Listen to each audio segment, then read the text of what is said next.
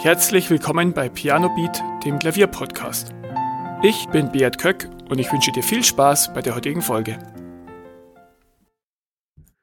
Ja, wir haben jetzt Ende Mai und endlich kehrt auch ein bisschen Sommer bei uns ein. Es war wirklich, der Frühling war zum Vergessen und ja, ich habe immer noch ein paar Mal die Winterjacke wieder auspacken müssen, die ich eigentlich schon wieder verstaut gehabt habe. Aber jetzt ist wieder T-Shirt-Wetter und ja, die ganzen ähm, Corona-Beschränkungen fallen auch langsam immer mehr weg.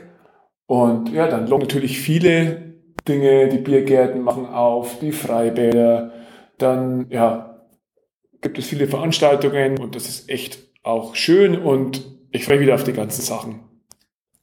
Was mir aber bewusst geworden ist, ähm, ja, wie schwer mir in dieser Zeit auch das Klavierüben fällt.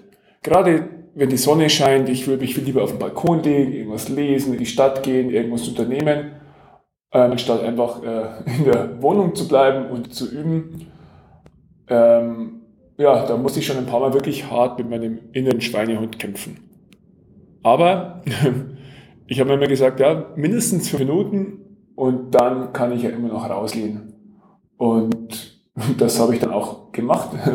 Einmal waren es wirklich dann fünf Minuten, aber meistens war es noch länger. Und dann habe ich mich mit dem Rausgehen belohnt.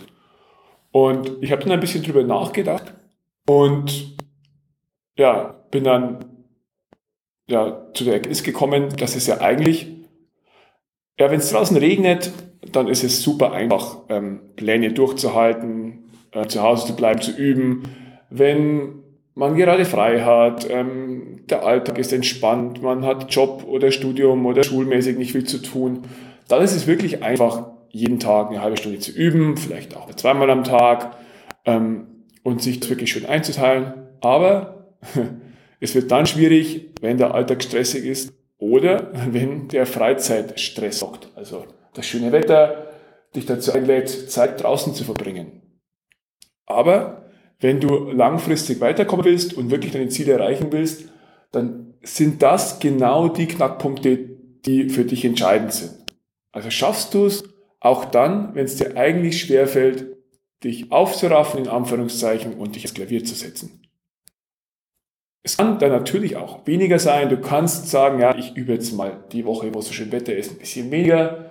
Oder ich übe vielleicht ähm, ja, nur zwei von drei Tagen und mache dann wieder mal einen Tag Pause und bin nur draußen. Alles in Ordnung.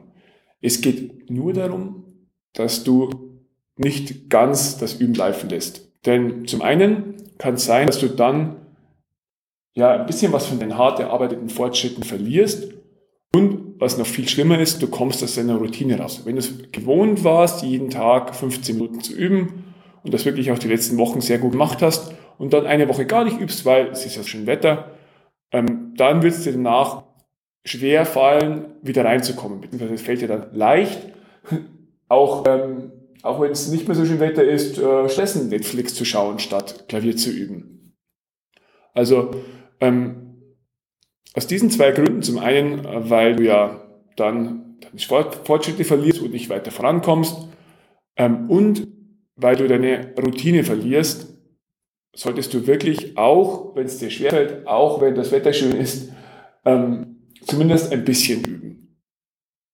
Ich habe das an mir selbst immer wieder feststellen dürfen, dass es auch mir schwerfällt, auch ähm, wenn du das jahrelang schon machst, wenn du viele Jahre Klavier spielst, der innere Schweinhund ist groß und stark und ähm, ja, du musst es dann einfach zu einer Gewohnheit machen. Einfach nicht viel nachdenken, nicht nachdenken, welche Gründe könnten denn dagegen sprechen, dass ich jetzt übe, sondern einfach nur ohne nachzudenken dich hinsetzen und drauf spielen.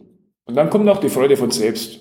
Wenn du ein paar Minuten spielst, dann wird es dir gefallen und dann wirst du auch kurz das schöne Wetter vergessen, außer du schwitzt oder du sonst irgendwie, es ist sehr hell. Aber wenn du dich wirklich aufs Klavierspielen fokussierst, dann wirst du es genießen und dann wirst du danach, wenn du dann im Biergarten sitzt, auch wirklich froh sein, dass du gespielt hast und dass du das in Anführungszeichen verdient hast.